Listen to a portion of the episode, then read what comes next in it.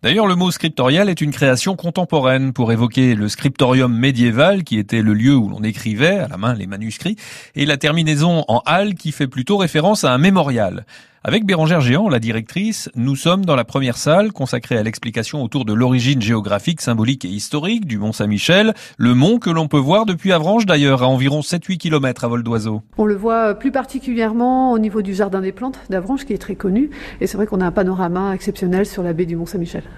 Alors la ville d'Avranches a été dépositaire euh, des manuscrits et de l'ensemble de la bibliothèque du Mont Saint-Michel euh, dès 1791, après la Révolution française. Donc ces manuscrits étaient exposés, conservés dans la bibliothèque patrimoniale qui se trouve aujourd'hui et depuis 1850 euh, dans la mairie au premier étage. Et à partir des années 2005-6, on a voulu effectivement construire un lieu adapté à la présentation et à la conservation des manuscrits.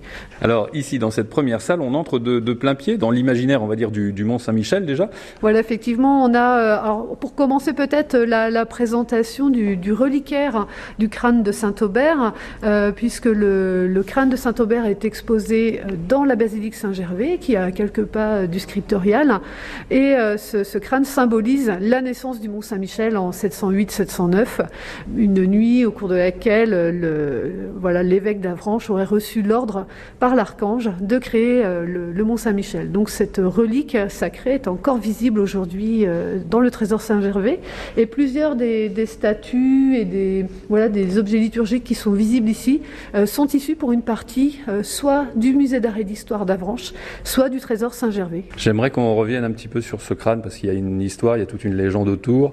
Il y a le doigt d'un ange qui lui a touché le crâne et il y aurait un trou justement dans ce crâne. Est-ce qu'il est vérifié ce trou Alors le trou est visible hein, et euh, le crâne a été euh, expertisé euh, il y a quelques années et la datation de carbone 14 correspond à, la période de vie de Saint-Aubert. Alors là, voilà, chacun peut y aller de son interprétation, mais en tout cas, il n'y a pas d'incohérence historique. donc voilà, effectivement, les croyants attestent qu'il s'agit bien du crâne de Saint-Aubert. Après, pour les autres, on les laisse libres de, de faire leur propre interprétation. Le crâne de Saint-Aubert qui est conservé dans le reliquaire de la basilique Saint-Gervais d'Avranches à 300 mètres d'ici, à 300 mètres du scriptorial.